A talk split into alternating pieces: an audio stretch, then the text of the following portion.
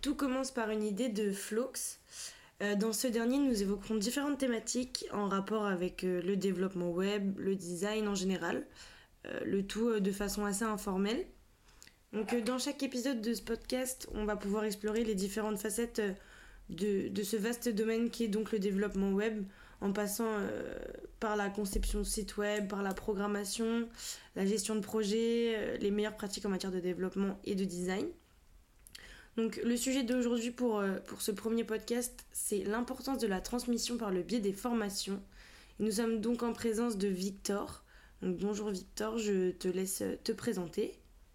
Euh, Victor, euh, donc je suis UX designer indépendant. voilà, j'interviens sur diverses écoles sur Nantes et je travaille pour conseiller et accompagner des entreprises dans leur transformation digitale.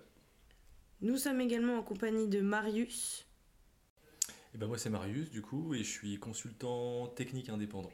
Et je interviens aussi auprès de pas mal d'écoles de Nantes pour euh, des sujets plutôt techniques sur du code et des choses comme ça. Ainsi que de Loïc. Et moi du coup je suis euh, cofondateur de Flox et euh, UX UI designer et développeur au sein de l'agence. Donc merci. donc tous trois vous êtes formateurs et vous allez aujourd'hui nous parler de votre expérience. Et donc, euh, pour, euh, pour commencer, j'aimerais vous poser une question. Euh, pour vous, quels sont les principaux avantages des formations pour ceux souhaitant se lancer dans le développement web ou le design? Déjà, déjà est-ce qu'il y a des différences entre les différentes écoles Ouais. Pour vous Oui, bah oui. Je pense que ce qui évalue une école, c'est avant tout l'équipe pédagogique. Hmm. Oui, tu le sens, parce que tu sens la, différence d'ambiance d'une école à une autre, et tu sens en fait si l'équipe pédagogique est à l'écoute des formateurs, à l'écoute des étudiants, et tu généralement en fait si l'équipe pédagogique est renfermée n'est pas à l'écoute, euh, la qualité de formation va avec. Et forcément après bah, la répute aussi, etc.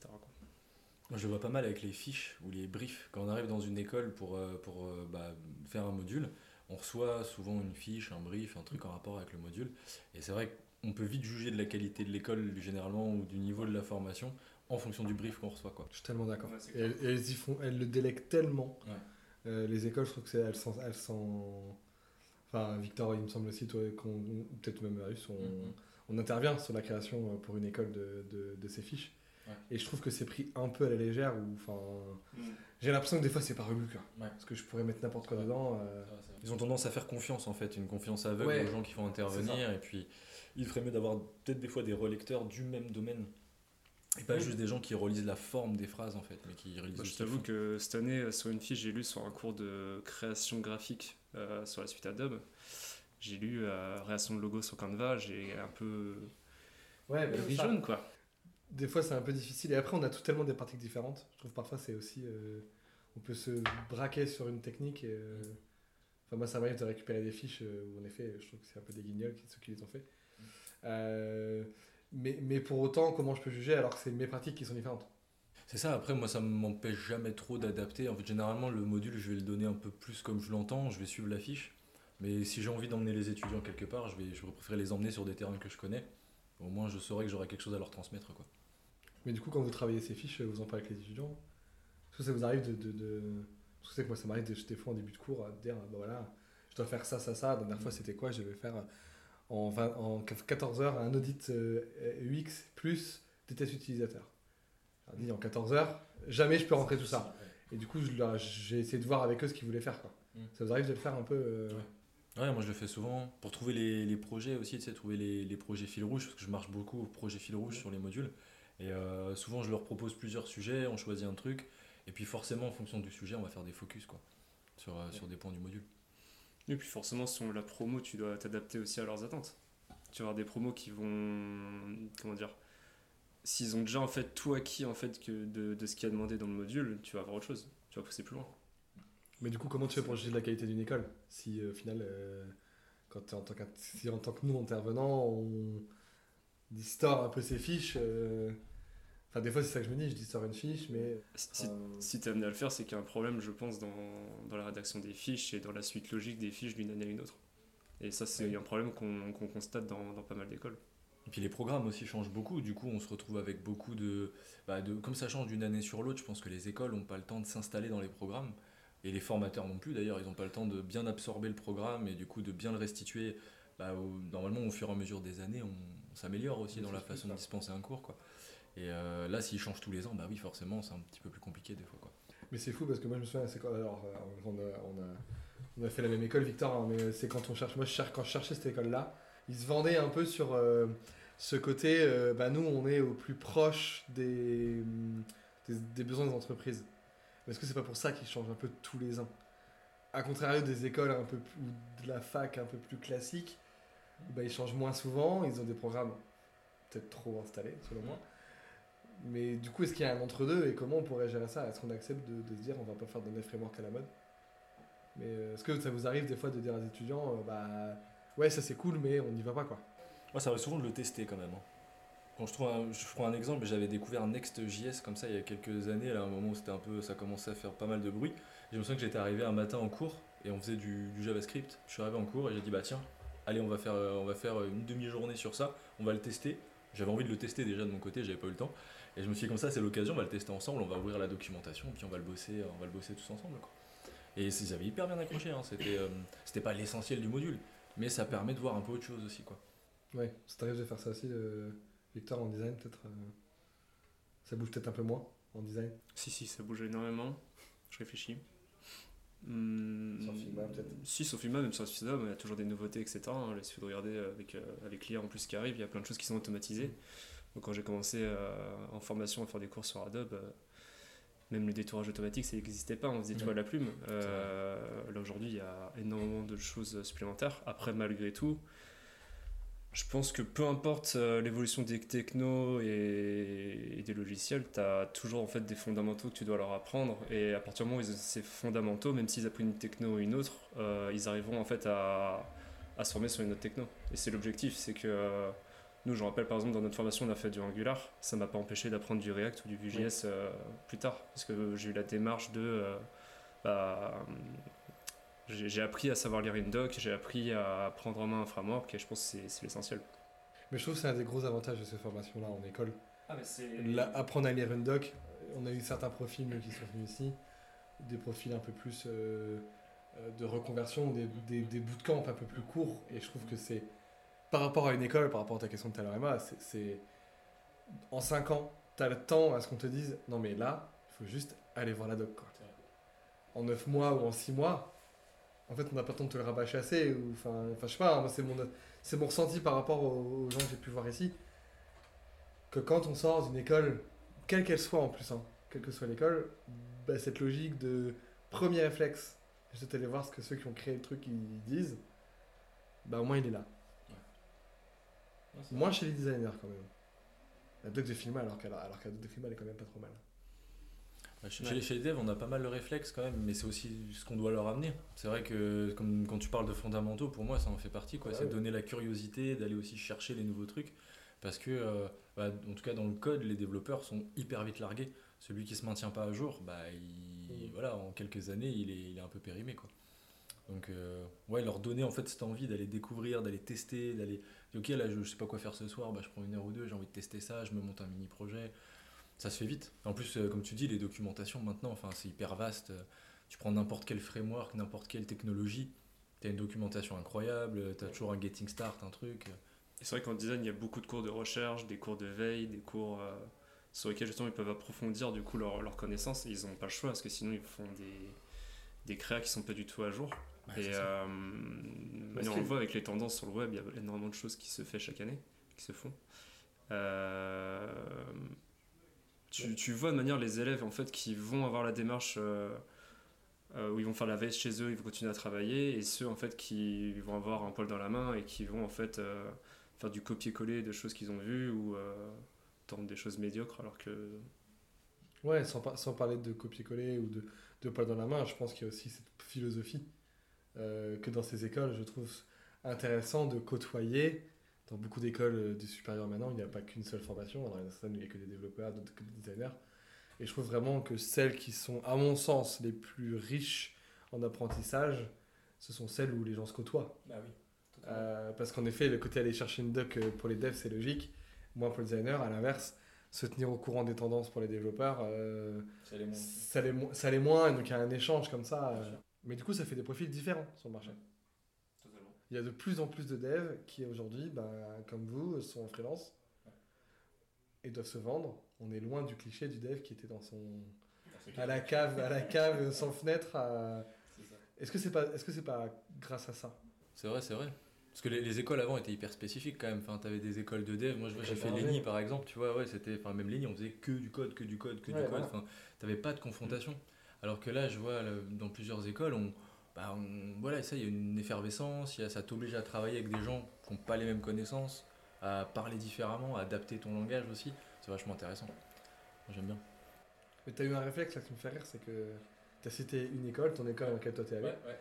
et depuis tous les trois, hein, depuis, depuis tout à l'heure, euh, on a cité aucune autre école. Ouais, c'est vrai. Est-ce que c'est quelque chose que vous avez, euh, vous ressentez un peu euh, de dire je travaille pour une autre école Est-ce que c'est quelque chose qui pour vous est négatif ou plutôt positif? Alors, de votre point de vue à vous, est-ce que c'est positif pour vous? Et est-ce que c'est positif pour les écoles que justement les intervenants soient dans différentes écoles? Non, je trouve que c'est une bonne chose, ça, ça te fait une ouverture. Tu vois aussi euh, les différentes méthodes des, des écoles. euh, et je trouve que ça permet d'évoluer en fait sur tes propres méthodes toi aussi. C'est ça. Tu vas absorber en fait. Tu vas absorber ce qui se passe dans les autres écoles et puis tu vas aussi en restituer parce que tu vas aussi partager ça partout où tu passes. Et que, ce soit positif ou négatif, parce que du coup, tu apprends. Oui. Tu apprends de tout ça et, et on le voit de manière dans les écoles dans lesquelles on intervient. euh, ça, ça évolue, ça évolue dans le bon sens. euh, Ils font des erreurs, tout le monde en fait. Et, Oui. et puis, euh, on Ça, essaie de corriger tout ça et faire en sorte que ce soit le plus optimal derrière. C'est intéressant ce que tu dis, ils font des erreurs et tout le monde en fait. Mm. Je trouve qu'on leur pardonne pas beaucoup aux écoles. Les Ah, étudiants. les Ah, étudiants et encore moins. Alors que vraiment, ça fait. Emma, Emma rigole. Euh, on leur pardonne, pardonne pas beaucoup aux écoles, alors que. Enfin, depuis 2-3 ans avec Calliope, là, quand même. euh, Ça commence à ah, j'ai dit, un- dit un mot, un, un mot euh, grossier là, mais. euh, euh, avec Calliope, ouais, ils ont pris, ils ont pris, ils ont pris cher quand même. hein, et, et je trouve qu'on on n'est pas assez tolérant. Et que Calliope, a, je trouve, depuis 2-3 ans, on a tous commencé il y a 5-6 ans, je pense, de donner des cours. Hmm, peu moi, près. ça, moi, ça fait 3, un peu plus de 3 ans. Ouais, voilà, avant, que- avant que, que- que Ouais, le Covid et ouais, Calliope, quoi. ouais, ouais. Et euh, je trouve qu'on est beaucoup plus dans être aligné à une école. Il y a tellement de paperasse. Et multiplier ces dossiers, ces rendus, ces machins. Mm. Euh, je prends un exemple sur les trames de cours. On parlait des syllabus. Ouais. On a quand même une trame pédagogique. Bah, en fait, ils ont tous un template différent. Ouais. Il faut tous remplir. Il y a tous un logiciel différent à chaque fois. Ça. Et, et je trouve que ça prend beaucoup de temps et que j'ai rencontré des intervenants qui étaient du coup qui prenaient pas le temps de s'adapter et qui du coup avaient des cours moins bons. Ah ouais, c'est ça. Là, je trouve que c'est à double tranchant en fait. C'est que euh, je trouve que justement le fait de rédiger ce, genre de fiches, ça, cadre un peu. Là où avant, en fait, avais des intervenants qui intervenaient sur des cours qui, qui allaient en freestyle et en fait, euh, les étudiants ils se retrouvaient avec euh, un manque de compétences sur certains modules parce que, parce que les intervenants ne, ne voyaient pas du tout en fait ce qu'ils devaient voir. Merci. Euh, que pensez-vous des ressources en ligne en complément des formations? Je pense que c'est une bonne chose. En fait, pour moi, l'accès à la connaissance, il devrait être universel et gratuit, déjà. Ouais. Là où j'ai un peu plus de mal, c'est ceux qui vont vendre ces ressources, et souvent très cher pour ce que c'est. Si on va vendre un PDF à 300 euros, je trouve ça relativement abusé, Ouais. même si il a peut-être mis beaucoup de temps à être écrit, hein, ce PDF, mais c'est des fois un peu, un peu trop. À côté de ça, il y a des formations, par contre, des fois gratuites qui sont hyper bien. Euh, pour pas les citer, je pense à Open Classroom, par exemple, qui est un peu une référence. hein. Je pense qu'on a tous été au moins une fois dessus. c'est du zéro. Ah, ici du zéro, voilà, hein, pour, les, pour ceux qui connaissent. C'était euh, c'était ouais, c'était vraiment génial. Moi, j'ai appris énormément de trucs du code de l'informatique sur ce site à l'époque. Et je trouve qu'ils ont plutôt bien évolué dans le sens où ils ont gardé, donc il y a un principe payant quand même aujourd'hui, mais on peut toujours suivre leurs cours gratuitement. Je crois que c'est un à la fois, au max, mais c'est déjà énorme. Moi, je trouve que c'est- la- l'accès à la connaissance reste gratuit. Et moi, ça, je trouve ça cool. Moi, la limite que je mettrais, ça dépend de qui te donne la connaissance. Je trouve que quand on parle de PDF à 300 euros, ou de. Enfin, je pense qu'on a tous en tête un certain nombre de, de personnes qui vont te vendre de la formation et qui se font peut-être beaucoup d'argent là-dessus. Euh, et est-ce que c'est vraiment eux qui ont la connaissance? Parce que, est-ce que, enfin, ils vendent pas du vent et c'est- c'est. Je trouve qu'il y a beaucoup d'étudiants qui, des fois, tombent là-dedans. Euh, que ce soit via des vidéos au départ et qui se retrouvent à acheter des formations. Il y a un truc que je fais pas assez, moi, c'est de donner mes ressources en, en ligne. Mm. C'est de toute la connaissance qu'on a, parce que, tous les trois, on fait beaucoup d'heures de cours, euh, je pense, sur l'année, on en, on en reparlera peut-être après, mais sur, en termes de volume. Et au final, euh, bah, les cours que j'arrête, bah, en fait, euh, je les garde pour moi. Mm. Alors qu'on, je trouve que ça pourrait être quelque chose qui pourrait être beaucoup plus partagé euh, après coup. Et qui Ouais. nous obligerait aussi à bah, nous nous tenir, parce que bah, Ouais, maintenir, ouais, bien sûr. à les maintenir, etc. Euh, Enfin, vous faites ça un peu, vous, de, de donner vos. Alors, aux étudiants avec qui on travaille, euh, bien sûr, mais aux autres, bah, de les mettre disponibles. Ça m'est arrivé, moi, des fois, sur des modules où j'étais pas forcément, où c'était pas forcément le sujet, mais je les avais pas eu sur un autre module. Bah, si j'ai le PDF là et qu'ils veulent apprendre un truc, euh, bah, je leur donne, quoi. Y a pas de. Ouais. S'ils ont envie, eux, de le lire à la maison et euh, voilà, d'avancer, ça donne pas forcément toutes les billes, mais peut-être que ça peut leur donner euh, une petite, une. Ouais, Et publiquement. Parce que nous, on, avait on a eu un, un prof qui, euh, Ah, euh, oui. qui, qui mettait ses slides. euh, alors, c'est. Alvin, si tu nous écoutes, euh, vraiment aujourd'hui, c'était toujours un, un des meilleurs profs que j'ai pu avoir en JavaScript, euh, malgré qu'on en ait bien chié quand même Ouais, euh, chié. euh, sur son cours, un des meilleurs profs. Et il me semble que sur son Twitter, bah, après, après tous les modules, il, les mettait, il mettait ses slides. Quoi. Ouais. Et c'est public, et c'est, enfin, je trouvais ça chouette. Moi, je les ai relus ces slides. Je les ai relus parce que je les ai toujours sur mon PC euh, de quand j'étais étudiant. Et, euh, Ouais, on en a chié, j'ai compris pourquoi aussi. Mais euh, pour avoir donné des cours de JavaScript, tu vois, des premières années, ça m'a vachement servi en fait de re- reprendre certaines bases, euh, etc. Et c'est c'est top. J'ai toujours eu une espèce d'appréhension de me les faire euh, dérober, les faire. Enfin, j'ai tellement entendu d'histoires en fait. De... Ouais, c'est clair. Il y avait une histoire comme ça dans une autre école que j'avais entendu parler et c'était carrément euh, un étudiant ou une étudiante, je sais plus, qui avait récupéré le PDF de son prof et qui était en train de dispenser le cours dans une autre école concurrente que juste en face quoi. Avec son PDF, elle avait juste changé de son nom, elle a mis son nom à la place pour aller redonner le même cours. Et j'en ai entendu plein des histoires comme ça, ouais, parce que il y a quand même une valeur, c'est-à-dire que tu y passes un certain temps. Oui, Moi, je vois, j'ai, tu des supports avec des euh, 200 slides, 250 slides, donc tu passes quand même un certain temps, faut les maintenir, etc. Donc euh, il y en a certains que je pense que je serais prêt à diffuser, mais peut-être ceux qui sont très techniques, je dirais, tu vois, plus c'est Oui, pointu et moins tu as envie de le diffuser, quoi, en fait, tu vois. Après, il y a support et support. Je pense que les supports, par exemple, sur des cours de dev, ils sont plus complexes sur des supports euh, de cours de créa. Euh, Enfin, je veux dire, moi, en fait, mes supports, j'ai tendance à faire des supports assez minimalistes. Et les, les infos clés, je les donne plutôt à l'oral. Pour forcer mes étudiants à, à prendre des notes et à écouter. Parce que si tu Mm. leur donnes tout avec le support et que tu leur dis dès le Bien départ, je vais vous filer le support à la fin, tu es sûr d'en perdre la moitié. Ouais, c'est ça. Du coup, aujourd'hui, euh, et c'est tout à l'heure, tu disais que, euh, que justement, si, si je suis ton support, il n'y aura pas forcément toutes les clés dedans. Euh, moi, je pense que clairement, euh, il n'y a que la moitié de mon cours sur mes supports. Il y a juste du support, c'est un support quand je parle. Mmh.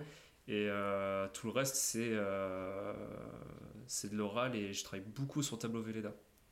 Ouais. Par exemple, quand j'explique un concept, je sais pas, je vais prendre euh, l'exemple des wireframes, je vais peut-être montrer un petit exemple sur mon support, mais je vais leur expliquer après sur Tableau comment on va en faire un, etc. etc. et ça, c'est des choses que malgré le fait qu'on puisse donner un PDF ou autre, bah. Mais justement, ça, comment, co- co- comment vous gérez ça? Parce que c'est vrai que maintenant, encore une fois, j'en reviens à Calopi, ils nous demandent des supports. Beaucoup d'écoles nous demandent des supports. Alors, je sais pas si les vôtres vous en demandent, mais euh, certaines en demandent de se dire, bah voilà. Et c'est vrai que moi, les cours d'ergonomie, de, d'ergonomie, de, bah, typiquement en wireframe, c'était cours comme ça, où je fais tout en Velleda. Et après, là, genre, bah, j'ai pas de support en fait, parce que tout est fait au crayon euh, ou sur Figma. Moi, ça m'arrive beaucoup de faire sur Figma. Ouais.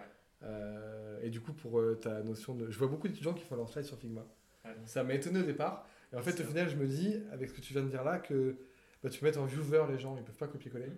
Et donc, au final, tu le mets à dispo, c'est disponible, etc. Et tu peux pas prendre, tu peux juste consommer. C'est vrai. Au C'est final, mon, c'est mon projet de cet été. Je vais refaire tout, tout, tous mes supports et toutes mes slides sur Figma. Pour voir ses cours, pour mettre à jour. Et euh, là, j'ai décidé de tout refaire sur Figma, me faire, euh, me faire ça. Oui, c'est marrant. ouais. Ouais, j'ai, j'ai un- j'ai un- j'ai mis un post LinkedIn chez- la semaine dernière, je crois, en disant que j'avais fini euh, une année sur, euh, dans une école. Mhm. Et il y a le responsable pédagogique de l'école qui m'a dit bah, Bonnes vacances Moi, j'ai eu un moment donné où, quand je faisais vraiment énormément de cours, j'étais sur ce rythme de bah, l'été, c'est tranquille. quoi. Et, et j'ai essayé de le casser ce rythme parce que du coup, en fait, je, faisais que des- je me suis m'étais mis à faire que des cours. Vu que j'étais sur une année scolaire, en fait, bah, c'était tranquille quoi. Et puis en septembre, on reprenait, on repartait. Alors en effet, l'été, on prenait nos salles, etc. Mais, mais au final, euh, bah, l'été, on ne sait pas grand chose quoi. On se reposait sur nos, sur nos lauriers un petit peu. Et vous avez ce rythme-là aussi, vous euh Des étés tranquilles ou des étés. euh, Non, moi je suis moitié-moitié, donc euh, c'est 50% de mon temps en cours, C'est 50% de ton 50%, temps. ouais, D'accord, c'est ok. 50% de travail, c'est moitié-moitié. Je suis moitié-moitié, mais l'été, je suis tranquille. Ah oui, par contre, oui, ça, mais, ah mais- mais Ça, c'est l'avantage de l'été. l'indépendance, quoi. C'est Ah euh, ouais, profiter de- des vacances. Après, euh, ça dépend des étés. Je- J'en fais pas mes diapos tous les étés. Donc euh, là, par exemple, cet ça. été, ça va pas être hyper tranquille parce que j'ai des, j'ai des projets, j'ai mes diapos à refaire. Mais euh, les autres années, euh, tranquille. Après, refaire des diapos, enfin, moi, perso, mes cours, je mets pas, tu vois, j'ai pas besoin de deux mois. Je me dis, tu vois, je vais prendre un peu de temps dans l'été, mais ça va rester quand même relativement cool, je pense. Ça, moi, j'aime moi, j'aime bien profiter du soleil, j'aime bien profiter aussi euh, de la vie. Donc, Oui, moi aussi, fait bien un petit peu une pause, parce que c'est quand même intense, hein, on se rend pas compte, mais c'est fatigant. hein, faire- Mais là, là fin, après, toi, tu es sur des, des cours de dev spécifiques. Mm.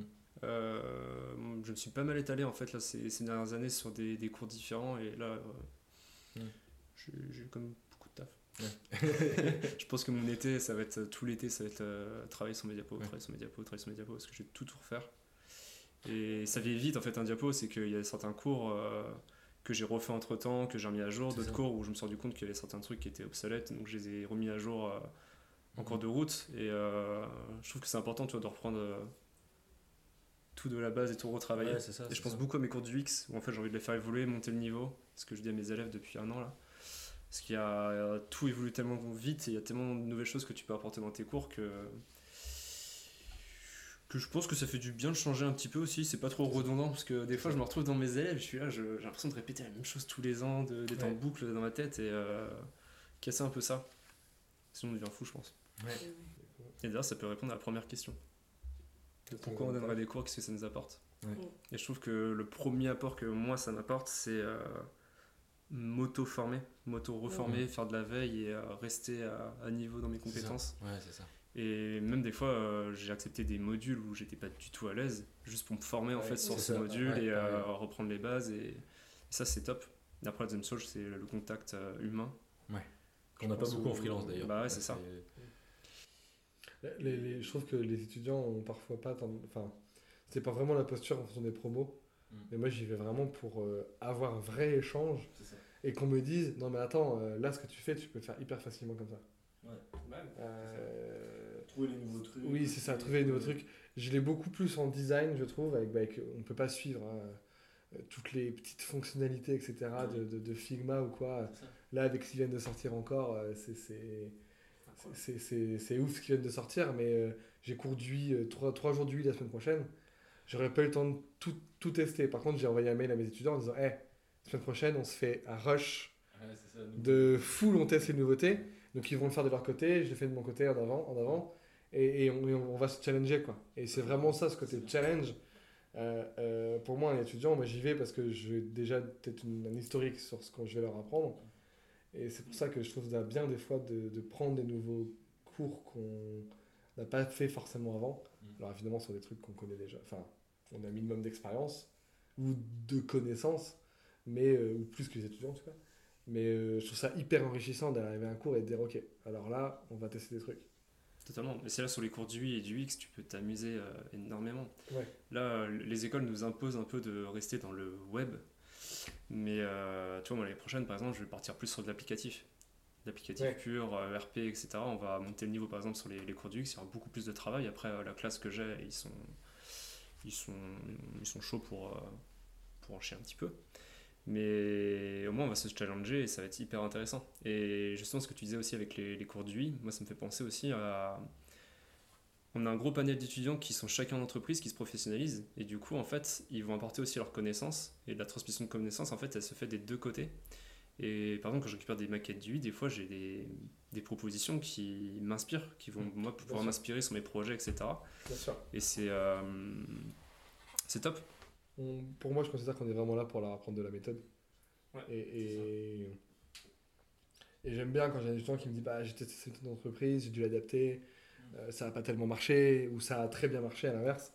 Euh, mon tuteur est super content, etc. Enfin, je pense que c'est ça le, le plus, important. le plus important. Et enfin, je pense que tous les trois, on a un peu la même manière d'enseigner. euh, pour, euh, on s'est côtoyé quand même pas mal. Euh, on est très exigeant. Je pense en tout cas moi l'être. Je pense que vous l'êtes aussi tout autant.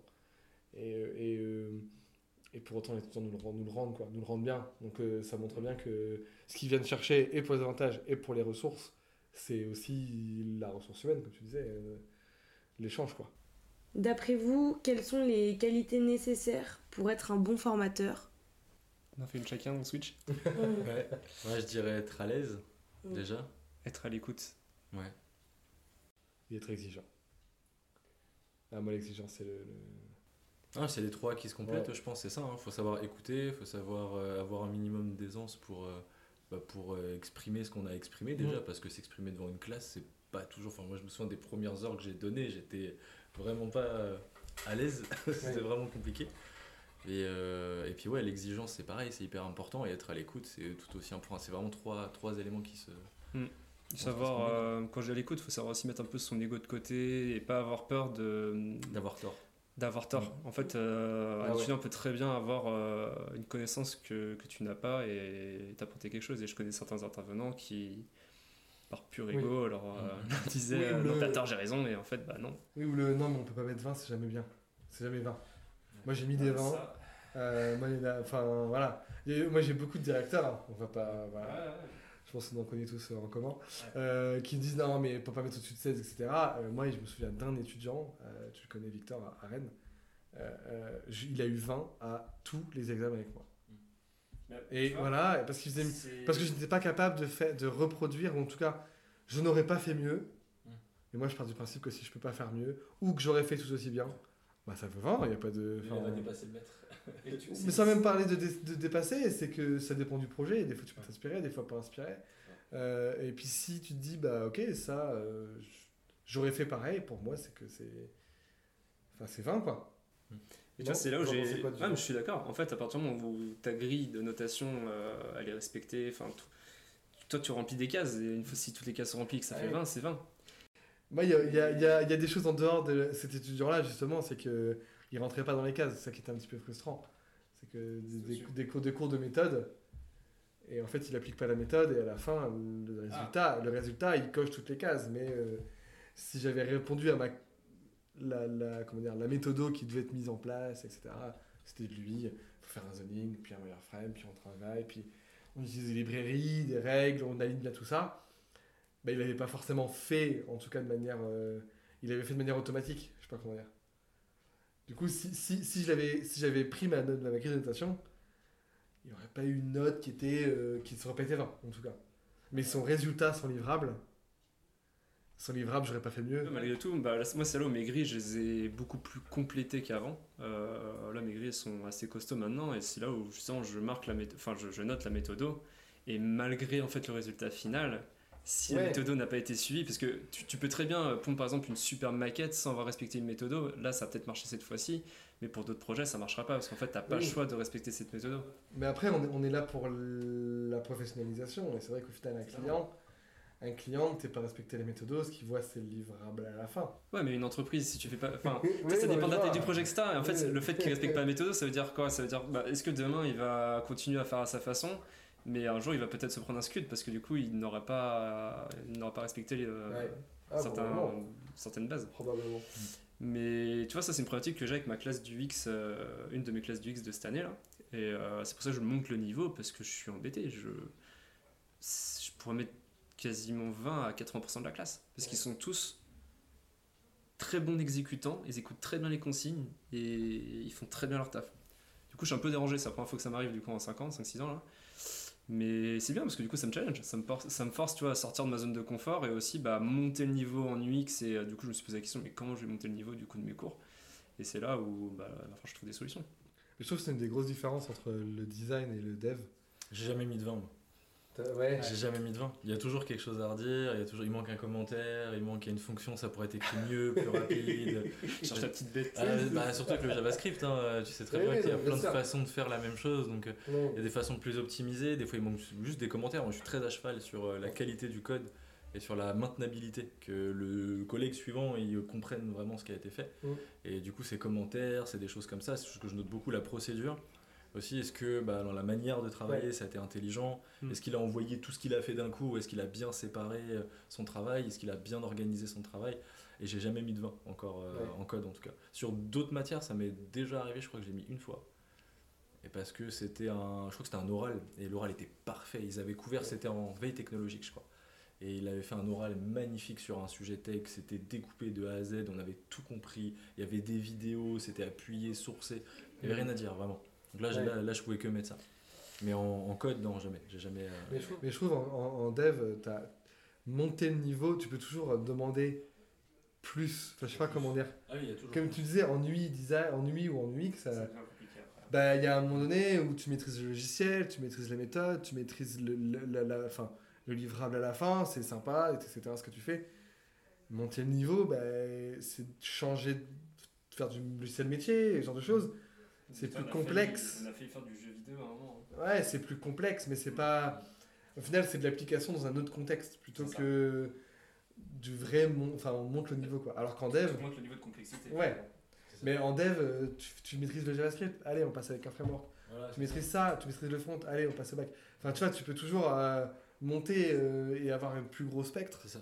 Euh, Où tu me refais que- tout avec cette librairie, où tu vas me faire ta gestion d'état global, où tu vas tout me transformer en, avec des concepts comme l'immuabilité, enfin tu sais, des trucs hyper, euh, hyper complexes comme ça que tu viens rajouter par-dessus. Et en fait, il y a tellement de manières de faire que tu trouveras toujours quelque chose à redire. Il y a toujours quelque chose à redire en fait. Mm. C'est bien aussi parce que c'est stimulant dans un sens. Enfin, même à moi-même, je me mettrai jamais un 20, je m'estimerai jamais que mon travail euh, est parfait quoi. Qu'il y a toujours quelque chose à faire. Je pense que pour certains étudiants, ça peut être très stressant aussi. Ça peut être. euh, on parle beaucoup de l'ego du développeur. On en parle beaucoup. hein. On parle moins souvent de ceux qui bah, se- voient cette montagne à apprendre là. Mm. Et sont là, genre, enfin, putain, j'y arriverai jamais. Enfin, moi, je me souviens quand j'ai voulu passer à Angular, ça m'a pris six mois à, Ouais. à commencer, alors qu'au final, en deux heures, j'avais compris avec le cours. euh, putain, c'est un super cours aussi celui-là. Euh, avec le cours, on avait compris très rapidement parce que c'était bien fait et que c'était logique. Ça. Mais pendant six mois, j'avais repoussé le fait d'apprendre. Et je trouve qu'on en parle moins de ces étudiants-là, euh, de ceux qui sortent un peu moins du, du- du lot, mais qui se qui vont en entreprise et qui osent pas dire euh, bah attends, je dois peut-être faire ça comme ça, comme ça. C'est, c'est peut-être ce qui manque un peu en, en école. On leur gonfle leur, euh, leurs ambitions de, de, Ouais. de carrière et de salaire, mais euh, sur ce qu'ils savent, leur dire oui, vous savez des choses. Enfin, j'ai l'impression que du point de vue des écoles, ils, le, ils leur disent pas assez.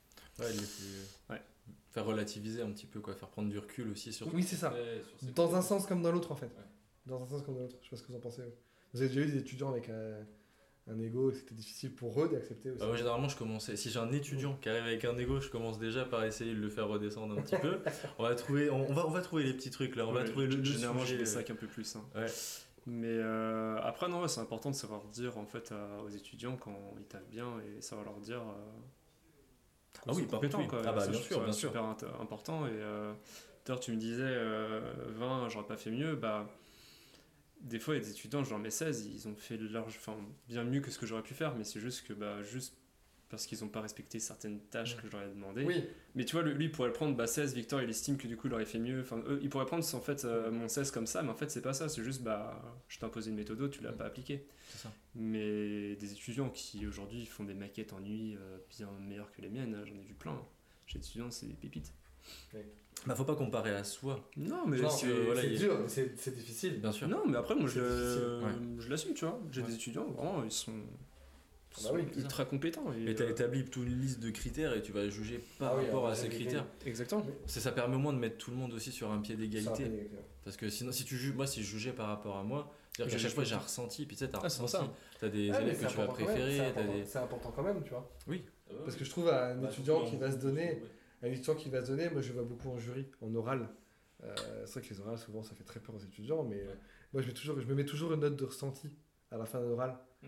Euh, je pense que vous l'avez déjà fait vous aussi euh, dans, dans des jurys, mais de se dire, ah, ok, voilà, lui je lui mettrai 14. Mm. Et après, je fais la grille et je vois par rapport à mon ressenti.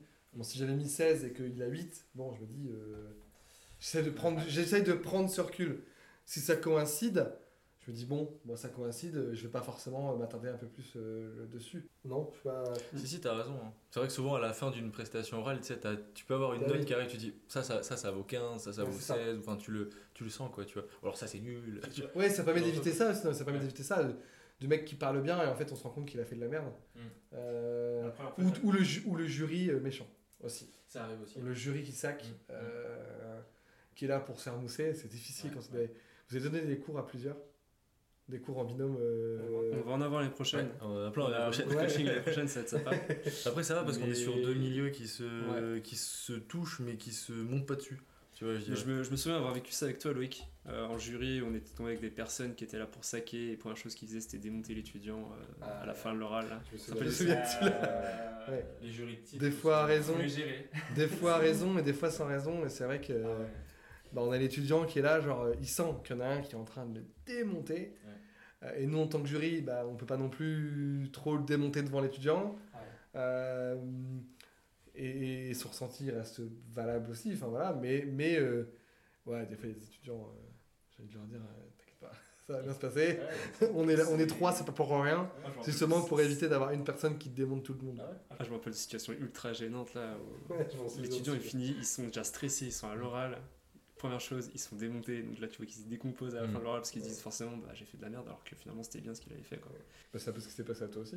Comment dire? Ce qui m'avait perturbé, c'est surtout que ma phase de questions à cette oral-là avait duré une heure, plus d'une heure, alors que Ouais. c'était censé durer 20 minutes. quoi. Moi, je me souviens de ça aussi, il m'avait titillé. euh, J'étais tombé sur un jury comme ça qui cherchait. Et en fait, je pensais que j'allais avoir une sale note et qu'ils étaient en train de me démonter. Et en fait, non, il y avait un gars du jury qui voulait absolument titiller, enfin, tirer en fait Mhm. jusqu'où je pouvais aller. Il m'avait mis une super note au final en plus, le jury. Et je pense qu'il y avait cette volonté de vouloir dire jusqu'où il va aller. Je J'en vais avais- tirer le fil. Et j'avais le même euh, profil. J'en avais un en fait que j'avais déjà eu sur mes jurys de projet à l'année là qu'on avait eu. Mm. En fait, j'avais une super note, j'avais eu 19, 19 et demi, je crois.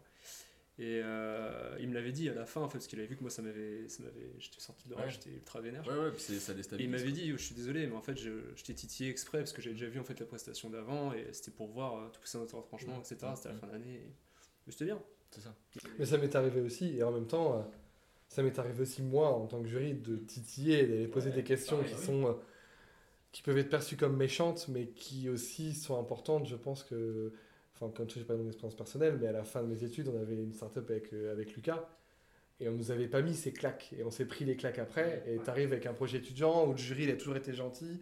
Ah là là, c'est génial, on y va, allez-y. Ouais, moi j'investis dans vous, etc. On avait vraiment ce genre de phrases. Et puis on sort, on arrive dans le monde des grands. Et euh, enfin, tu vois. euh, et là, on te prend, tu te prends des claques, genre allez, va bosser et tu reviendras quand t'as un peu bossé. Quoi. Et, et- et je trouve que c'est important de ne de, de, de pas tomber dans cet excès-là, parce qu'il y a des étudiants qui, du coup, euh, ils ont des projets et t'as envie de leur dire Eh, eh, attends, ton projet, euh, c'est un bébé projet. Mm. Et, et- et c'est très bien pour ce que t'as fait de bébé projet, mais il faut y aller. quoi. Maintenant, faut, maintenant, faut se défoncer. Enfin, de mon ressenti, un jury, il est pas forcément là pour être gentil non plus. Le Non, jury, non, il est là ah bah pour non, être honnête. Tu vois, il est là Mais- pour, être, ouais, euh, pour être droit et dire moi, je te- j'évalue par rapport à des critères. J'estime que ces critères sont, sont bons ou pas. Quoi. Mais je, je- je- je commence tous mes cours par parler de la bienveillance. Ouais.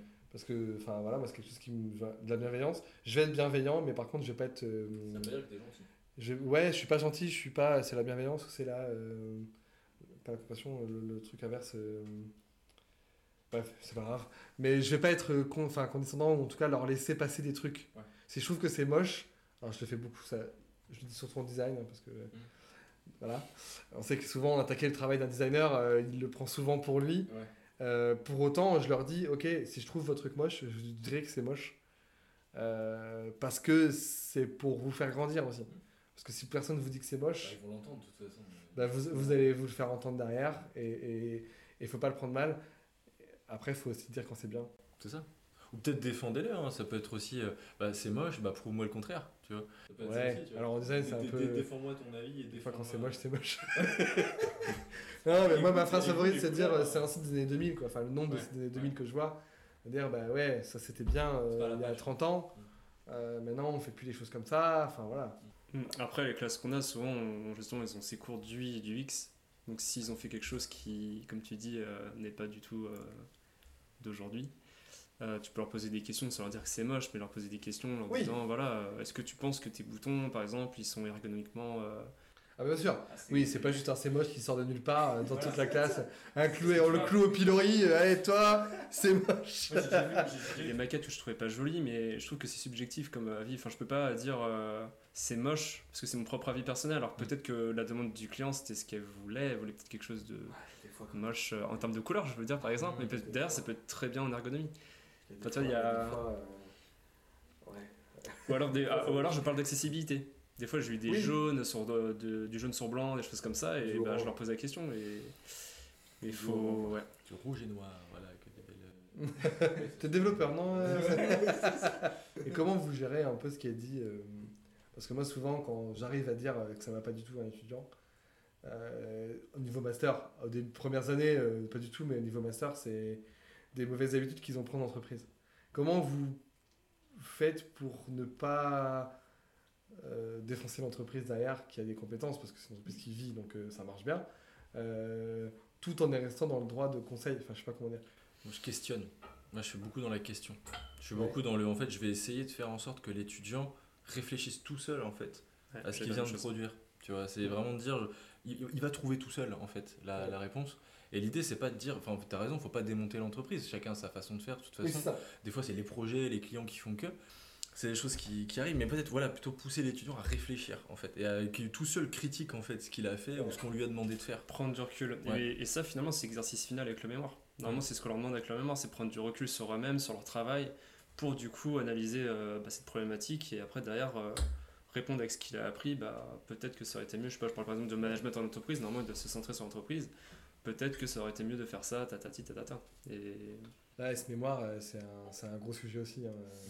Vous accompagnez tous les deux des mémoires? Ouais, bah, je suis même en train d'écrire un guide pour euh, l'année prochaine, là, qui, sera, qui sera pour toutes les écoles, Ouais. un grand guide, il y aura une version formateur, une version étudiante. Je trouve que c'est un- c'est un gros. Moi, j'ai adoré écrire mon mémoire, même si ça m'a euh, beaucoup stressé. C'est quelque chose que je, enfin, qui- qu'on pourrait trouver dans les. Je sais plus si c'est toi ou si c'est Kim qui l'avait, mais euh, qui est dans nos locaux et que je mets à disposition et dans lequel je vais repiocher régulièrement, euh, euh, etc. Sans, enfin, parce que j'ai donné en fait ce que je pensais. Euh, j'ai l'impression que ces derniers temps, dans les différentes écoles dans lesquelles je suis, le mémoire, c'est devenu un étalage de compétences. Ça, c'est très encadré. Et, et c'est- on est limite pas loin de la VAE, quoi. Bah, qu'on te guide tout, c'est-à-dire que si on te demande de te faire un mémoire, mais on te donne le plan, on te Mm. donne ce que tu dois mettre dedans, on te donne toutes les étapes à faire, Mm. etc. Bah, Et- ouais, et puis mémoire. on t'impose un rythme, on t'impose une Mm. méthode, on t'impose tout en fait. euh, euh, et surtout que c'est moins rentré dans le. Alors je vais prendre une comparaison euh, que j'ai pu vivre en interne euh, avec une un internat chez moi et, et vous, vous avez probablement dû vivre en, en- en école. Sur le- les B3 qui passent le CDA en même temps que leur titre, je trouve que c'est pas intégré quoi. Enfin, j'ai deux personnes qui ont préparé le CDA euh, à des années différentes. Euh, une qui était dans un truc en reconversion en bootcamp, qui en fait le bootcamp, et l'objectif c'était de passer ce CDA. Ouais. Donc en fait c'était focus là-dessus, là-dessus, là-dessus. Et j'ai l'impression que d'autres écoles s'en sont emparées sans l'intégrer. Et ça en devient une, contrainte de stress et de... Parce qu'en plus, c'est dur. Ouais, c'est pas facile, mais ouais, c'est vu comme une contrainte quoi. Ouais. Non Je je pense que... enfin, moi j'ai l'impression que les- le stress qu'ils ont euh, entre, entre les projets d'année, euh, les, les- les cours en tout, en tout long, euh, les examens, plus ce mémoire qui arrive là, dont on fait tout un foin, qu'en fait ils, ils prennent pas plaisir à l'écrire. Peut-être qu'on leur apprend pas aussi à suffisamment gérer le À stress. switcher. Ouais, Le à switch. switcher, à- Le switch. tu vois. le switch de ok je peux pas avoir enfin aujourd'hui même en entreprise il n'y a pas beaucoup de monde qui a un projet à la fois Personne. ouais dans des grandes boîtes ou dans des startups de produits quoi Voilà, c'est ça. Et encore et ça reste à mon avis pas la majorité mais Tu vois, euh, comme jongler, euh, souvent tu jongles entre plusieurs trucs. C'est ça. toute la journée. je sais pas toi Emma t'as aimé écrire ton mémoire? Oui, ça va. oui? Bah, il y a des parties qui sont pas forcément intéressantes. Enfin, c'est très scolaire, mais euh, sinon, euh, quand c'est de la recherche et tout, des sources, euh, ouais, c'est intéressant. Enfin, forcément, c'est. T'en apprends, quoi. T'en apprends plus. Oui. C'est scolaire. c'est Ouais, beaucoup plus scolaire j'ai l'impression que En que, quand nous on l'a passé après voilà c'était il y a même pas si longtemps hein, euh, Après, euh, cette année, euh, je sais qu'avec Maurice, on l'a un peu fait à notre sauce pour euh, Ouais. vos écoles respectives. Euh, si on suivait la trame de base, c'était clairement un rapport de stage. C'est là où, tu vois, je, je sais que mes étudiants, ils ont plutôt pris plaisir à le faire, parce que du coup, on a changé, et on l'a, je l'ai fait plutôt à la sauce que nous, on a pu avoir. Et euh, là, effectivement, ils ont compris le vrai travail de recherche qu'est un mémoire, oui. l'apport personnel que ça te donne, et euh, je pense qu'ils prennent plaisir. Alors, certes, il y a de la charge à côté, etc. Je pense que là, c'est plutôt un problème de timing. Je pense que mémoire, il devrait le commencer plus tôt dans l'année. Je pense qu'en fait, il y a trop de- d'étapes de paperasse à faire avant, alors que par exemple, leur plan, euh, leur plan de mémoire, ils pourraient l'avoir dès, euh, dès l'hiver et le Oui. commencer en fait dès le mois de janvier-février. quoi. moi ce qui m'a marqué cette année c'est que j'ai trouvé que c'était très lié à leur entreprise moi j'ai fait un mémoire qui n'était pas lié à mon entreprise en alternance donc du coup forcément euh, je le vois encore plus peut-être mais je trouvais que d'un côté c'était très lié à l'entreprise à un projet et du coup bah, enfin en entreprise des projets qui, qui s'arrêtent ou qui sont décalés enfin c'est tout le temps Mais le truc, c'est que c'est le référentiel qui te l'impose. Le référentiel, il ouais. demande un mémoire professionnel. Donc il te demande un mémoire sur normalement ton expérience d'alternance. Mais du coup, il devrait y avoir un- un- une obligation d'entreprise Ouais. d'accompagner, pas forcément de fonder du projet, etc., mais d'accompagner sur cette rédaction de mémoire. Parce que pour moi, c'est les grands absents. Ouais. Sur les masters, les entreprises, dans la majorité des cas, honnêtement, ils, ils, ils en ont rien à faire du Mm. mémoire. C'est genre, ah oui, bah fais ton truc d'école là-bas. euh, Enfin, après, je suis peut-être, peut-être pas exemplaire, hein, et moi pourra peut-être dire l'inverse, mais euh, je suis, suis, peut-être pas exemplaire, mais je les relis tous. Mm. Vraiment, j'essaie de donner d'autres pistes, etc. Mais, mais quand je vois mes étudiants que je Je vais donner une note aussi euh, vis-à-vis du mémoire et vis-à-vis Ouais. de, de l'étudiant. Et, euh, et la plupart m'ont demandé si c'était obligatoire parce qu'ils trouvaient ça Mhm, euh, mhm, assez hallucinant de devoir le faire parce que leur tuteur les pas joué le jeu. Quoi. Moi j'ai vu des entreprises mettre des notes alors que c'est certain qu'ils n'ont pas lu le travail ou qu'ils n'ont pas lu le mémoire qui avait été Ouais. fait, hein, c'est certain. Et en même temps, les notes, les grilles de notation euh, en entreprise, pour remplir régulièrement, euh, euh, même les profils où tu as envie de dire, bah, c'était pas, ça s'est pas très bien passé ou c'était pas très bon. Mm, mm. Mais en fait, quand tu remplis la grille, etc. euh, et en même temps, les notes, les grilles de notation euh, en entreprise, pour remplir régulièrement, euh, honnêtement, même les profils où tu as envie de dire, bah, c'était pas, ça s'est pas très bien passé ou c'était pas très bon. En fait, quand tu remplis la grille, etc., bah ouais, bah, il a 16, quoi. Ok. Ouais. Tu vois, et ils en font pas tout un plat, je trouve, de cette notation d'entreprise. Mm, mm. Alors que c'est un échange, quand même. Enfin, Bah, puis c'est quand même deux ans que tu passes là-bas. C'est, euh, c'est- tu fais le mémoire entier, Voire trois. ouais, c'est ça. Je trouve certains, ouais. que ça fait partie des engagements de l'entreprise quand ils prennent un alternant. Prendre un Ouais. alternant, c'est pas juste euh, un gain d'argent, désolé. Ouais. mais t'as un rôle, t'as un rôle d'encadrement et t'as ouais, euh, des engagements, je trouve. euh, Bah, noter et faire ce genre de, de tâches, euh, ça fait partie de tes engagements. entièrement d'accord. T'as d'autres questions? Comment vous adaptez-vous aux évolutions constantes euh, qui sont propres au monde du développement web et de la technologie? Je dirais la veille. hein. La veille, ouais, Ouais. pas le choix. hein. Moi, c'est mon truc numéro un tous les matins, c'est veille avec le café. euh, C'est, je me fais 10 minutes, un quart d'heure, 20 minutes. Je lis Mm. deux trois articles, je check ce qui se passe. Je me note des trucs que j'ai envie de tester. Et puis comme ça, quand j'ai un petit temps, euh, une après ou un truc où j'ai pas forcément de projet sur lesquels bosser, tac, je vais me mettre dessus. Faut se maintenir à jour. Et de toute manière, avec des niveaux master, comme je le disais, euh, les étudiants, ils ont leur expérience. Si tu ne fais pas de veille et que t'es pas à jour, ils vont te le faire savoir. Ouais. Donc euh, tu te mettras à jour très rapidement. Mais c'est une, C'est ça. ques- mais c'est une, C'est une question que beaucoup d'étudiants nous posent, je trouve. Ouais. Tout de même de bah, comment vous faites pour vous tenir à jour? J'ai deux langages que je dois apprendre, comment je fais pour avoir le nouveau, etc. Bah, c'est ce que tu dis, moi je- c'est ce que je leur réponds à tous. Bah, en fait, c'est le matin, quand je me réveille, d'aller sur Instagram, ce genre de choses. Euh, Enfin, je dis Instagram, mais d'autres choses qui seront vaines. Bah, en fait, euh, en design, j'en parle beaucoup d'entraîner mon œil. Hmm. De- pour le coup, sur Instagram, et je m'arrange pour faire passer tout au long de la journée, constamment dans mon quotidien, des choses qui vont me stimuler. C'est-à-dire que sur Instagram, bah, les, les- je suis des comptes, j'ai un compte pro, mais je suis des comptes euh, et des, des hashtags euh, tournés autour du design qui vont m'envoyer, qui vont m'envoyer de la, comment dire, de la maquette, etc., ou de l'inspiration. Et, et- et, hum, c'est inconscient, ça, ça en devient quasiment inconscient. Comme toi, les articles, j'imagine, ça en devient inconscient. C'est un réflexe, quoi. Après, c'est plus facile quand même de faire de la veille quand tu as déjà une maîtrise sur quelque chose. C'est-à-dire qu'une fois que tu as une Ah ouais. maîtrise sur, je trouve, sur un Oui. langage, en- notamment en code, quand tu connais un langage, mais vraiment comme ta poche, les autres, tu vas réussir à les comprendre un petit peu Mm. plus vite aussi. Et du coup, tu as, moins, tu vas, as moins de réflexion à avoir parce que tu vas tout de suite absorber ce qu'on te dit. Tu vas le comprendre en fait. Et là, tu gagnes du temps déjà aussi. C'est pour ça que je pense que les étudiants ont un peu plus de mal des fois à amorcer une veille ou, euh, parce qu'ils ils sont encore dans la maîtrise de ce qu'ils font, dans l'apprentissage. Et, du coup, la veille, ouais, Elle est trop technique. Parfois, j'ai des étudiants qui me font des veilles très techniques. Ah, j'ai testé ça, j'ai testé ça, j'ai testé le Python, j'ai testé le JavaScript, j'ai testé le Java. Euh, attends, attends, focus-toi sur un truc d'abord. enfin, essaye de faire, enfin, spécialise-toi avant de vouloir être générique, quoi. C'est. C'est et ça, c'est dans tellement tous les domaines. Ils ont peur de spécialiser les étudiants.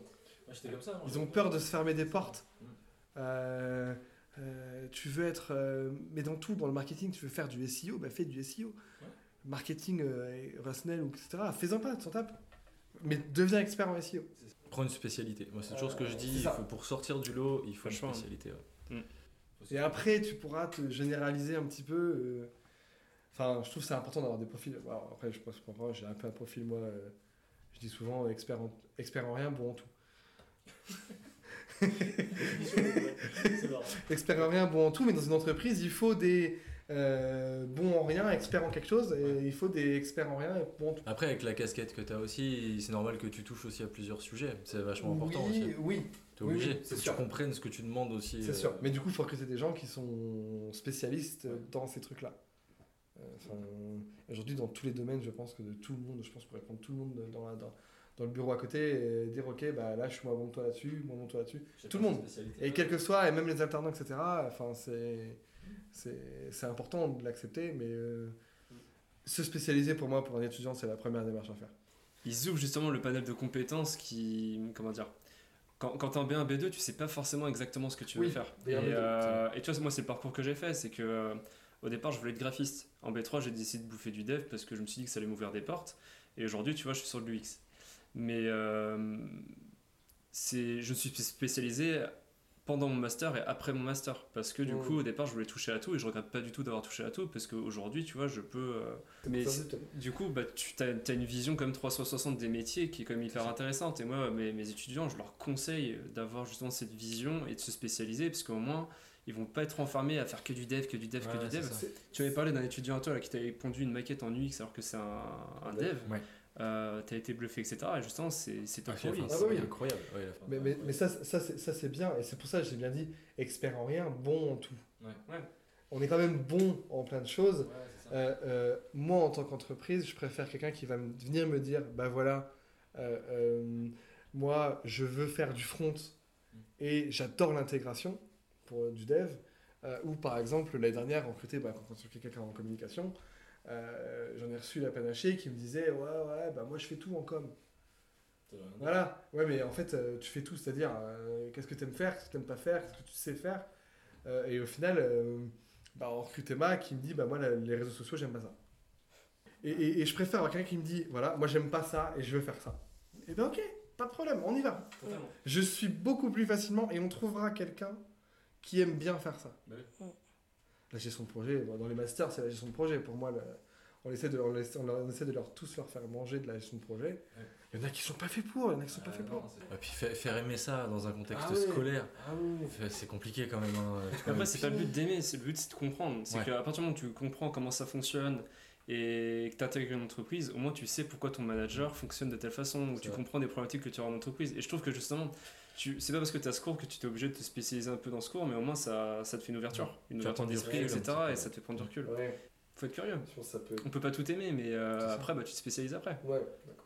Mais il y a des fois, on est obligé de se reformer sur des trucs qu'on n'a pas fait depuis un moment. Euh, euh, et ouais, et les premiers jours, c'est. oh, je sais plus quand j'ai fait un cours de quasiment réseau. Et j'étais là, genre, mais le réseau, mais j'ai- j'adorais ça à l'époque. Mm. Mais là, j'aime plus ça du tout. Calcul d'adressage IP, Ah, ouais. fantastique. C'est génial. Et quand tu te remets dedans, tu te dis, mais pourquoi j'ai accepté de cours Pourquoi j'ai accepté ce cours Deux jours avant aussi, pourquoi je vais me taper la honte, il en saura plus que moi Et En fait, ça s'est super bien passé parce que j'en avais Cette avant. problématique il y a deux ans, parce que je, pour dépanner l'école, euh, les étudiants m'avaient réclamé sur un cours de PO, euh, développement, euh, pense, euh, PHP, Symfony, etc. Euh, 80 heures de module. Bon, j'ai accepté de le faire, j'ai repris les bases, etc. Mais j'ai pris plaisir parce que j'étais avec un bon groupe de classe. Je pense qu'avec un autre groupe Mm. de classe, je l'aurais pas pris. Mais euh, et je sais que je suis pas du tout expert là-dedans. Après, c'est des bases qu'on a tous quand, quand on, a, quand on a bouffé du dev. C'est intéressant parce qu'au moins, tu vois, ça te remet des fondamentaux euh, quand tu réapprends en fait des choses, même si tu connais que c'est la base, etc. En fait, tu as des notions que tu as oubliées, tu te dis ah ouais, putain, en fait, il y avait ça. Mm. Et ça, c'est hyper intéressant quand même. C'est marrant parce que moi, à l'inverse, j'ai fait le process complètement inverse. C'est-à-dire que j'avais complètement arrêté le dev. J'avais dit je suis designer, etc. Parce que j'avais mis du temps à devenir designer et à pouvoir être. Et aujourd'hui, bah, je- grâce aux cours que j'ai refait de dev, je me suis rendu compte que les cours que à aujourd'hui j'adorais continuer à faire, c'était les cours de dev. Ah, c'est. Et, et- et je me dis, les cours de design, ça me fait pas vibrer, quoi. Enfin, ça me fait pas. euh, J'en ai, j'en, j'en ai, j'en ai soupé, j'en ai fait assez. Alors que le dev, l'intégration web, j'adore ça. Le front, j'adore ça. J'adore ça. Et, et, et bah, l'intégration, on en parle. Euh, je trouve que c'est des sujets qui sont mis un peu sur le côté. Et, et, et, et pour autant, les étudiants, ils y sont pas préparés, quoi. à ces sujets de base, de base. Et l'intégration, c'est un sujet, hein, parce qu'il y a beaucoup de profs de dev qui estiment que l'intégration web HTML, CSS pure, ce n'est pas du dev, que c'est Ah ouais. Qui boycottent un peu ces cours-là. Il y a plein de fondamentaux, moi je pense aux sélecteurs, etc., avancés, Mhm. il y a énormément de choses. Où, euh, où en fait les étudiants, moi je, je récupère des étudiants en première année qui ne, ne voient pas ces fondamentaux et qui finalement en fait connaissent pas les bases des bases Ouais, en en, CSS. en- master, j'ai une promo de dev en master qui, quand je leur ai dit sur un cours d'intégration web, bah non, on va pas utiliser de framework CSS, ça n'a pas de sens. Qui était là, genre, mais comment on va faire? Bah en fait, on va écrire du CSS. Comme tout le monde. Ouais, c'est ça, voilà, on va faire du SaaS, on va faire des trucs, vous allez voir, ça va être cool. J'ai dû leur montrer en master, enfin, encore, ça aurait été en B2 ou en B3, bon, mais en master, de leur montrer que oui, maintenant, en CSS, bah, c'est pas juste mettre color de point red, C'est des variables. c'est- c'est- c'est- il y a de la variable, il y a de la fonction, il y a de la logique, il y a de l'algo, on peut aller hyper loin. Tous les opérateurs de sélection. Exactement, et, mais- et c'est pareil, quand je leur ai dit d'intégration, bah non, on va pas avoir de JavaScript, vous allez pas avoir le droit au JavaScript. C'est genre, Oh, mais comment on va faire pour faire ça, pour animer, pour, pour faire un, enfin, limite faire un hover, quoi. Bah oui, tu peux le faire sans, sans JavaScript. Ce que je faisais, c'est que mes, mes premières années, je leur interdisais les classes et les ID. Pour les forcer à utiliser les secteurs en CSS. Et ça, c'est hyper important, surtout avec les problèmes d'éco-conception, etc., qu'on a aujourd'hui. Euh, Ah ouais, et ça, je, je le vois en entreprise, je le vois au niveau master, il y a très peu de personnes qui connaissent réellement tous ces sélecteurs. Et, et je trouve qu'il y a vraiment un, un boycott un peu là-dessus, alors que c'est hyper important. Il y a tellement de solutions de facilité. Tailwind, enfin, on parle de Tailwind, mais Ouais. on pourrait pas être Bootstrap, mais Tailwind a fait un grand mal. Parce que t'es là, genre, bah, si je veux mettre uppercase, je mets la classe uppercase. T'as l'impression mais que c'est simple en fait. t'as l'impression que c'est simple, ouais. Et moi, j'essaie de leur apprendre, tu disais la qualité de code, la beauté, la beauté du code dans le DOM. Ouais. C'est-à-dire, tu regardes ton DOM et tu comprends, et il est ultra clean. Il n'y a rien de trop, il n'y a rien de pas assez. c'est clean, quoi. C'est Et- hyper important, c'est ce qui Ouais. sera demandé demain. Et, et Tu vois je pense qu'on va manquer de profils. lisant, en fait. Ces profils de, de, de, de domaines, euh, parce que là, on dit d'intégration par rapport au default, mais on pourrait faire le même parallèle entre les UI et les UX. Euh, euh, moi, je leur fais toujours demander à une classe euh, au début de mes cours du X qui veut faire de l'UX et qui veut faire de l'UI. La plupart du temps, au début des cours du X, c'est je veux faire de l'UX. Mm. La plupart du temps, à la fin des cours du X, c'est bah, je veux faire de l'UI. Parce qu'en fait, ils se rendent compte que l'UX, ce n'est pas faire des maquettes. L'UX, c'est faire des audits, c'est rédiger des choses, c'est écrire, écrire, écrire, analyser, analyser. Et la recherche. il n'y a pas de maquette. Et, et- et sauf qu'ils disent UX parce qu'ils considèrent que c'est la discipline euh, reine, un peu. euh.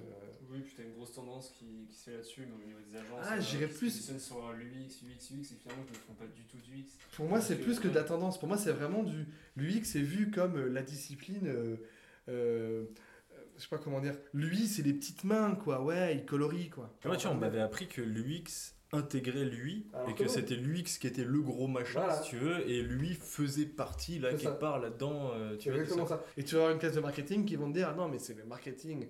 L'expérience client contient l'expérience utilisateur qui contient l'UI. Enfin, alors que cette guerre un peu de. de- Après, moi, j'ai l'avantage de faire toute la chaîne. J'ai des promos avec qui j'ai fait euh, de la recherche euh, méthode d'évaluation UX jusqu'à l'intégration web. Mm. Donc, ils voient tous ces Ouais, modules-là du sur un projet, du début à la fin. Et donc, ils voient vraiment, parce que du coup, vu que c'est moi qui le fais, je peux les Mm. scinder. Je pense que tu as fait ça à Rennes aussi un peu, euh, Victor. Et dans ces cas-là, ils le voient vraiment. Et on a des gens qui se redisent Ok, moi je kiffe lui. Euh, J'adore, c'est ça que je veux faire. Ton point de vue, toi, en tant qu'étudiante, euh, sur tes formateurs? Euh, bah, c'est qui tout double. hein. C'est qui tout double, il y en a des très bons, il y en a des très mauvais, mais encore une fois, c'est pas forcément par rapport à. Enfin, c'est par rapport à leur manière de transmettre leur savoir, surtout, où, c'est là qu'on peut déterminer s'il est bon ou mauvais, en fait. C'est ce que vous avez dit, c'est la patience, la pédagogie, euh, puis euh, le fait d'être un peu cool aussi, parce que dans le supérieur, je trouve que c'est plus euh, plus d'actualité que d'être strict sévère etc Et C'est marrant parce qu'en 1h10 de trucs sur la formation, on n'a pas parlé de pédagogie. Ouais, c'est vrai. Mais je trouve ça révélateur parce que pour moi, c'est quelque chose qui s'apprend. Ouais, c'est ça, ça se fait souvent. Ouais, c'est ça. Alors, il y en a peut-être euh, des bons et des mauvais. euh, Il y en a qui l'ont pas du tout. Moi, je me souviens d'un prof que j'avais en électronique, c'était un génie. Mais vraiment un génie avec le- les yeux qui pétillent, les cheveux en pétard. Enfin, vraiment, c'était euh, l'électronicien par excellence. Et c'était un génie, mais incapable d'apprendre. C'est-à-dire qu'il n'était pas du tout dans le transfert. Il était... Mais t'as pas compris? Sais, pour lui, c'était tellement tout était inné, tout était tellement simple, tellement facile. Mais oui, il regarde le calcul et puis il te remplissait le tableau avec un truc, tu sais, ah oui, bah oui, très simple en effet. J'ai tout compris. Et enfin, ouais, c'était. Mais ouais, c'est vrai que la pédagogie, c'est, je pense que c'est un truc, faut, si t'aimes pas ça, tu l'auras jamais. Je pense que c'est ça. Si t'aimes pas transmettre, tu, tu, tu pourras jamais. Moi, je pense que c'est s'auto-évaluer aussi sur sa capacité à transmettre. Et euh, personnes, ça peut leur sembler simple, etc. Mais derrière, ils sont pas du tout pédagogues. C'est dur parce qu'on a, on a pas eu de cours dans, le supérieur euh, privé comme dans lequel on intervient. Il n'y eu, a pas eu de formation. Mais j'ai eu des formations dans mes expériences précédentes, etc., de, de, la pédagogie pure, de comment transmettre. il y a des formateurs relais. Après, je pense que si j'avais une difficulté, tu vois, typiquement, si j'avais, je sais pas, une classe super difficile ou un groupe avec qui ça passe pas, ou c'est conflictuel, je pense que là, ouais, je pense que j'irais chercher un appui extérieur, mais là, je sais pas, instinctivement, j'irais plus vers vous, vers des formateurs que je connais. Ah, c'est ça, ouais. Plutôt, tu vois, pour les poser. Je suis, beaucoup, je suis beaucoup dans le retour des étudiants. Ouais, aussi, à chaque fin de cours, je leur demande, et, je suis toujours dans le. Alors, euh, même, même premier cours, à chaque fois, on va avoir tant d'heures de cours ensemble, il faut me dire ce qui va pas maintenant. C'est ça. Parce que sinon, moi, je, je change pas si vous me dites pas ce que je dois changer. Alors, il y en a qui me le disent, il y a des promos qui sont honnêtes, et c'est vrai que on parlait de la prise de recul et de l'ego. Euh, faut s'accepter de s'entendre, bah écoute, là ton exercice c'était de la merde. Euh, c'était trop dur, ou j'ai rien compris. C'est ça. là je suis perdu, faut plus nous suivre. Euh, euh, j'ai des choses, genre là tu nous as lancé pendant une heure, bon on l'aurait fait en une demi-heure, ou alors à l'inverse. Tu nous demandes en une heure alors que ça nous prend trois heures, et que là, bah, en une heure on fait les choses mal. Et il y a des promos qui disent rien et ça va être dans les écoles les plus scolaires.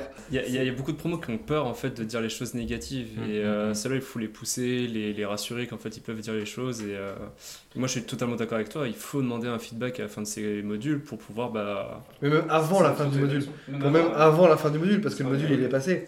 si t'as pas transmis, bah, c'est trop tard quoi. Exactement, c'est ça. Et c'est pour ça que Calliope aussi au début ça m'a gêné d'en me dire bah, avant ton cours tu dois avoir fait une trame de cours. Ah, je suis d'accord, moi ça m'a dérangé. Alors que moi j'ai toujours des slides pour mon, mon, mon premier ma première journée de cours. Mm. Et je fais le reste après, parce que du coup, je m'adapte, etc. Mm. Ou je, je recompile, je vais une mauvaise, change, je change l'ordre, etc. Et d'avoir fait une première trame, de se dire, ok, je fais mon premier cours, c'est très difficile de s'en séparer après. Bah, enfin, je trouve, c'est dur de la recasser et d'en refaire une autre. Quoi. non, mais c'est marrant parce que les trois compétences d'un formateur, on a fait euh, exigence, écoute, et tu avais dit. moi, j'étais sur le d'être à l'aise. Quoi. À l'aise, d'être à l'aise, la, prestance. Le... Un petit peu de confiance en soi. Un peu de charisme, de confiance en soi. Il n'y a pas pédagogie dedans. Alors que Emma disait la première chose, c'est la pédagogie. C'est marrant le, le, le contraste un peu qu'on a. Euh... Apprendre à être pédagogue euh, au fur et à mesure. Je pense aussi. Je pense qu'on a tous fait des erreurs au tout départ quand on a commencé à donner des cours et on s'améliore au fur et à mesure et c'est en étant à l'écoute que qu'on s'améliore. Et, et moi j'aurais aimé qu'il y ait d'autres personnes qui viennent voir mes cours. Ouais. J'ai demandé une fois ça à d'autres personnes. pas Calliope, mais euh, non, non, mais par exemple, je sais pas, la dernière fois, c'était à la fin de mon cours, euh, à l'arrière de mon cours, euh, enfin, tu vois, il y aura des échanges un peu comme ça entre, entre intervenants, de se dire, ok, bah là, tu fais ça comme ça, peut-être le tourner comme ça, quoi. Ou juste de dire, bah là, t'étais un peu sec avec. bon, moi, c'est plutôt avec Mozart, mais t'étais un peu sec avec tes étudiants. Euh, bon, voilà. Ouais, mais c'est vrai que ça pourrait être intéressant de mettre ça en place, une gymnastique comme ça, de venir ne serait-ce qu'une heure, tu vois, assister. Même pas une heure, oui, c'est ça. Tu passes derrière, tu regardes un peu. Parce que relire un syllabus, nous, on nous demande, enfin, vous êtes tous les, on est tous les trois responsables pédagogiques. Mm. Euh, de relire des syllabus, les syllabus, il ne veut rien dire. Ah. Oui, ton syllabus, il est génial, mais ça ne veut pas dire que ton cours, il va être cool. De 9h à midi, t'as fait ça. Et puis Enfin, moi, ça me parle pas, personnellement. Bah et puis surtout que tu te plantes pas sur un syllabus, tu le mets à l'écrit. Comme tu dis, c'est pas palpable euh, ce qui est besoin des étudiants. Euh, et du coup, bah, je relis, et puis ça m'arrive. Des fois, je fais corriger, mais ça m'arrive rarement de dire oui, bah là, ça va pas marcher, parce que bah, je fais confiance, et puis bon, t'es expert. Si on t'a recruté, c'est que t'as as la compétence, quoi. C'est ça. Mais après, je me fie beaucoup au retour des étudiants, enfin, tu vois, c'est encore une fois, c'est ce qu'on disait. Bah, moi, il y a un truc que je me rends compte, c'est. Euh, des avoirs en entreprise et pas dans un contexte école mm. permet aussi beaucoup de choses, de voir beaucoup de choses. Euh, ça m'a permis de voir, avec ce que j'avais à l'école, ce que j'avais ici, etc., de me rendre compte que ce que mes étudiants avaient dans leur entreprise, mm. je l'avais pas forcément ici. Donc dans mon encadrement en tant qu'entreprise, je l'ai vu. Et surtout de me rendre compte que la rigueur et les trucs en place à mettre en place, bah, fallait bien les cadrer avant, tu vois.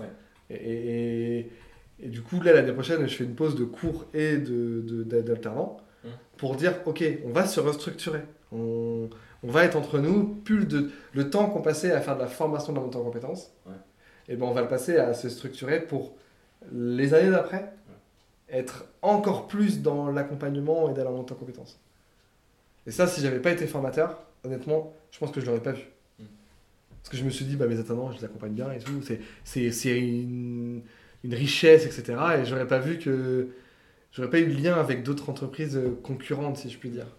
Mm. Vous voyez ce que je veux dire? Alors, peut-être peut-être moins pour vous en tant que freelance. Je sais pas, mais en tout cas, moi, c'est très fort de, de, de prendre aussi un peu des bonnes pratiques des entreprises des autres. Ça, c'est une chose toute bête, mais les, les écoles, c'est une- c'est des mines en fait à contact et à. Je veux dire, euh, t'as énormément de pros en fait qui sont dans ces écoles et tu peux Mais apprendre je trouve que énormément c'est de pas choses. business, c'est ça qui est hyper intéressant. C'est pas business, C'est ouais. compétence. C'est Ouais. ça. Mais je suis jamais allé voir. euh, Enfin, tu vois, là, en 6 ans, j'ai pas eu un projet. J'ai fait un devis parce que mon étudiante était vraiment dans la merde, etc. Mais j'ai pas eu un projet qui sortait d'un étudiant ou quoi que ce soit. Hmm. Mm. C'est pas business, c'est vraiment compétence. T'échanges sur la compétence, etc. Bon, bah merci euh, pour, euh, pour, ce- pour ces échanges. C'était hyper intéressant. Merci pour votre accueil. hein. Mais Merci. rien, c'est bon café. Euh, et voilà. On fera une petite trace pour la- Mm. le jingle. Tu mettrais une petite musique en fond, un petit truc. Euh. Un truc larmoyant de temps en temps, tu vois.